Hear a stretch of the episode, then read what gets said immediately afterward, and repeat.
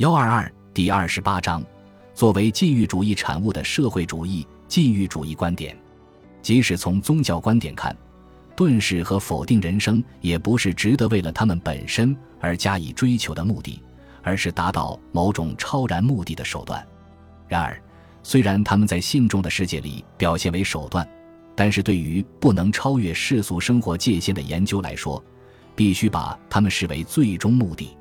在以下讨论中，我们所说的禁欲主义，仅仅是指在某种生活哲学或宗教动机的鼓舞下产生的现象。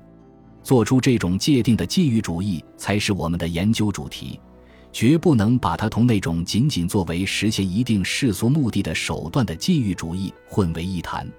如果有人确信酒精饮料有毒副作用，他戒酒要么是为了一般的保护健康，要么是为了某种特殊事业而强健体魄。按上面界定的意义，他不是禁欲主义者。遁世和否定人生的思想，在有着两千五百年历史的印度耆那教中表现得最具有逻辑的一贯性和彻底性。韦伯说：“无家是耆那教的基本救赎观念，它意味着断绝一切世俗关系，因而首先对通常的感受抱超然态度，逃避一切世俗动机，不再行动，不再有希望和欲求。一个只保留了感觉和思考‘我是我的能力’的人，在此意义上是无家的。”他既不想生也不想死，因为他们都意味着有欲，都会唤醒结膜。他既无朋友，也不对别人对他做出的行动提出异议。他遵循的行动原则是：人不应阻止邪恶，个人生活中的慈悲心必须由他承受烦恼痛苦的能力来证明。耆那教极其严格的禁止任何杀生，正统耆那教徒在没有月亮的黑夜绝不点灯。因为这将烧死飞蛾，绝不生火；因为这将杀死昆虫，在烧水之前过滤，戴口罩鼻罩，以免吸入昆虫。甘受昆虫的折磨而不驱赶它们，乃是最高的虔诚。社会上只有一部分人能够实现禁欲生活的理想，因为劳动者是当不了禁欲者的。由于苦行赎罪和自我惩戒而疲惫不堪的身体，只能躺下来默祷，任由事情发生。或是在禁欲入定中消耗余力，以此加速达到目的。禁欲主义者若是为了给自己挣得最低数量的生活必需品而从事劳动和经济活动，他便放弃了自己的原则。禁欲主义的历史，而不仅是基督教的苦修历史，揭示了这一点。僧侣的苦行场，所有时也会变成享受精致生活的地方。只有当禁欲主义不是所有人的义务时，不劳动的苦行僧才能生存，因为他无法离开别人的劳动而存活，必须有他赖以生存的劳动者。他需要捐献进香的俗人，他节制性欲，就得由俗人生育后代。如果没有这种必要的补充，禁欲一族很快就会灭绝。禁欲主义若是成了普遍的行为原则，这将意味着人类的终结。用自己生命充当神的祭品，是个人禁欲者追求的目标。尽管这一原则也许不包括为了提前结束生命而解除一切维持生命所必须的行动，但它意味着压制性欲，从而导致社会的毁灭。禁欲的理想就是自愿死亡的理想。任何社会都不能建立在禁欲主义原则上，这一点显而易见，无需多做解释，因为他是社会和生命的毁灭者。这一事实被人忽视。仅仅是因为人们很少深入思考禁欲主义理想的逻辑结论，更是很少得出这种结论。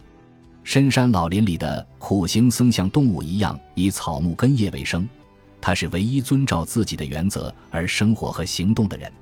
这种严格符合逻辑的行为极为罕见，因为不管他们可能在思想上如何蔑视文明的成果，在言论上如何辱骂它，毕竟没有多少人准备轻松愉快地放弃这些成果。甘愿立即恢复动物生活方式的人寥寥无几。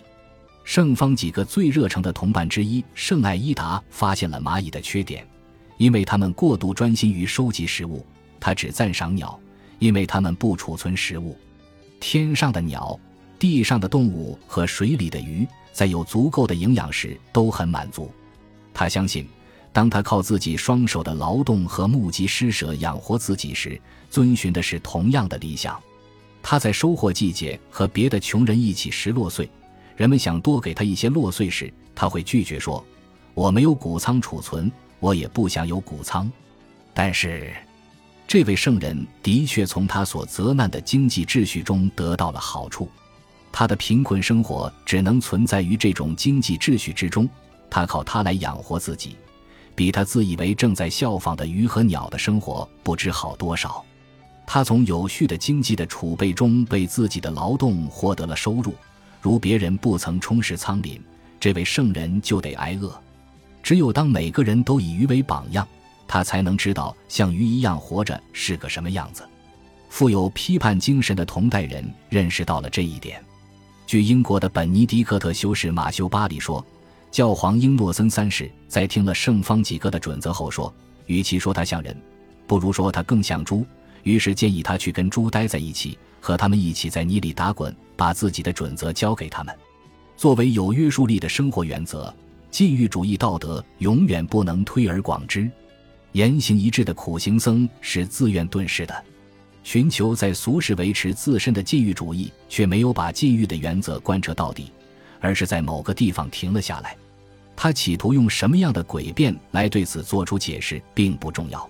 他这样做，并且必须这样做，这就足够了。此外，他至少不得不容忍非禁欲者。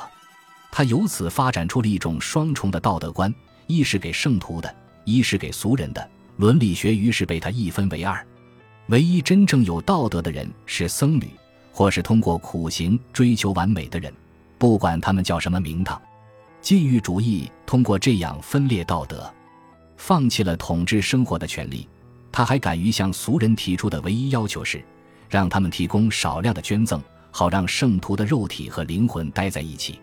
作为一种严格的理想，禁欲主义根本不知道满足需求为何物。所以，它是一种纯粹非经济的思想。崇尚完美禁欲主义的社会中的俗人，或生活在自给自足共同体中的僧侣认为，打了折扣的禁欲主义理想也许只要求进行勉强糊口的最基本的生产，但他绝不反对经济活动的极端理性化，而是要求这样。由于全神贯注于世俗事物，使人们远离唯一纯粹道德的生活方式。对他的容忍，完全是因为把它作为实现间接的、遗憾的事，也是不可避免的目的的手段。所以，至关重要的事情就是尽可能节制这种不圣洁的活动，使其降到最低程度。在俗世生活中减少痛苦、增加快感的努力中，可遇的理性化也被赋予禁欲者。对他们而言，劳作和穷困引起的痛苦是有价值的惩戒，因为他的义务是。只有在绝对必要时，才能参与无常的俗事。所以，从禁欲主义观点看，除非社会主义生产更合理，否则它不会优于资本主义生产。禁欲主义会劝告他的信徒限制他们用来满足需求的活动，因为他憎恶过于舒适的生存。